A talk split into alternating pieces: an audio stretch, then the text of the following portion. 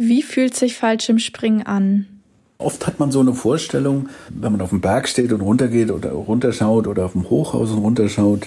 Und äh, das ist es gar nicht. Also die Erde und die, das ist so weit weg wenn da oben die Tür aufgeht, dann ist es so unwirklich, das Ganze. Dann weiß ich, dass man denkt, dass es wie beim Achterbahnfahren ist, dass die, der Magen hochkommt. Auch das ist es nicht. Ja?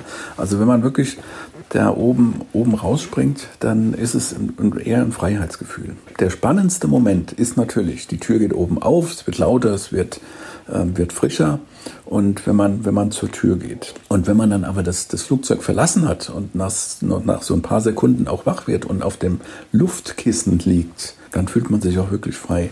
Und man hat auch die, die ganze Angst dann auch verlassen. Also man muss sich hier und da mal überwinden, das ist richtig, ja, um zu sagen auch, ähm, das möchte ich jetzt mal machen. Dann ist es aber eine ganz, ganz tolle Erfahrung. Also wir haben Leute, Leute auch da gehabt, die nach dem Sprung gesagt haben, ich habe jetzt das geschafft, jetzt schaffe ich auch eine neue Herausforderung in meinem Leben. Wie gefährlich ist Fallschirmspringen? Fallschirmspringen ist jetzt keine Risikosportart. Also ich habe mich ähm, in, der, in der Zeit nie verletzt. Ja. Ich habe mir mal den Daumen, den Finger umge, umge, umgeknickt, aber hatte eigentlich keine Verletzung beim Fallschirmspringen. Wir haben auch Sicherheitssysteme drin, so dass also auch so eine Art Airbag, wenn der Fallschirm wirklich nicht aufgeht oder wenn der, wenn der Fallschirmspringer nicht in der Lage ist, den Fallschirm zu ziehen, dann öffnet sich der Fallschirm ähm, automatisch. Aber im Großen und Ganzen ist Fallschirmspringen eine, eine sehr sichere Sportart. Wie lange dauert es, bis du alleine springen darfst? Ah, das geht relativ zügig. Also man, äh, die Ausbildung ist auf sieben Sprünge aufgeteilt. Man kriegt äh, in den Sprüngen praktisch beigebracht, dass man sich kontrolliert im freien Fall bewegt also Saltos macht, Rollen, Drehungen, ein Höhenbewusstsein entwickelt, wie viel Zeit hat man ähm, im freien Fall, wann muss ich den, den Schirm ziehen und natürlich äh, kontrolliert den Schirm, äh, den Schirm in der richtigen Höhe ziehen. Und die heutige Ausbildung ist so, dass man vom ersten Sprung an seinen Schirm auch selber zieht. Also gerade die, in der Ausbildung geht es erstmal hauptsächlich nur um Notsituationen. Wie komme ich in welcher Situation zurecht? Die Griffe in der richtigen Reihenfolge zieht, die Höhen entsprechend liest und abschätzt. Aber das ist jetzt nichts, das ist kein, kein Raumschifflenken, sondern das ist Lernen, auch den, mit dem eigenen Körper, mit, den, mit Notsituationen umzugehen. Also es hilft auch im wirklichen Leben auch weit, weiterzukommen. Woher weißt du, wann du deinen Fallschirm öffnen musst?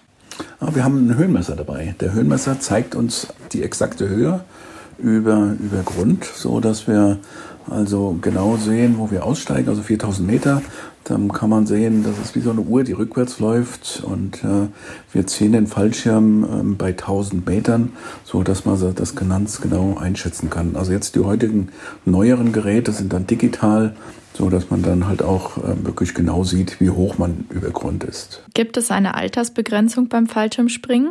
Nein, also man kann mit, mit, zehn, mit zehn Jahren kann man, äh, kann man einen Tandemsprung machen. Ja. Mit 14 Jahren kann man die, ähm, die Lizenz, äh, also kann man anfangen, die, die Ausbildung ähm, anzufangen. Also man kann da schon äh, die, ersten, die ersten Sprünge machen, auch alleine springen. Dann geht das so lange, bis man, wie man fit ist. Also es gibt, es gibt 80-Jährige, die auch hier und da noch einen Sprung machen. Es gibt ja viele unterschiedliche Fallschirme. Wie genau unterscheiden die sich?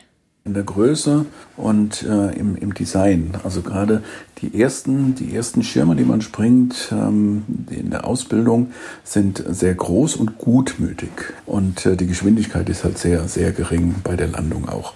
So dass man ruhig auch, ruhig auch mal einen Fehler machen kann, was ja in der Ausbildung auch ganz normal ist. Durch Fehlern lernt man ja auch. Und umso mehr Erfahrung man hat, umso mehr Sprünge man bekommt, umso kleiner kann dann auch, kann dann auch der Fallschirm werden. Was war dein kompliziertester Sprung, den du je gemacht hast?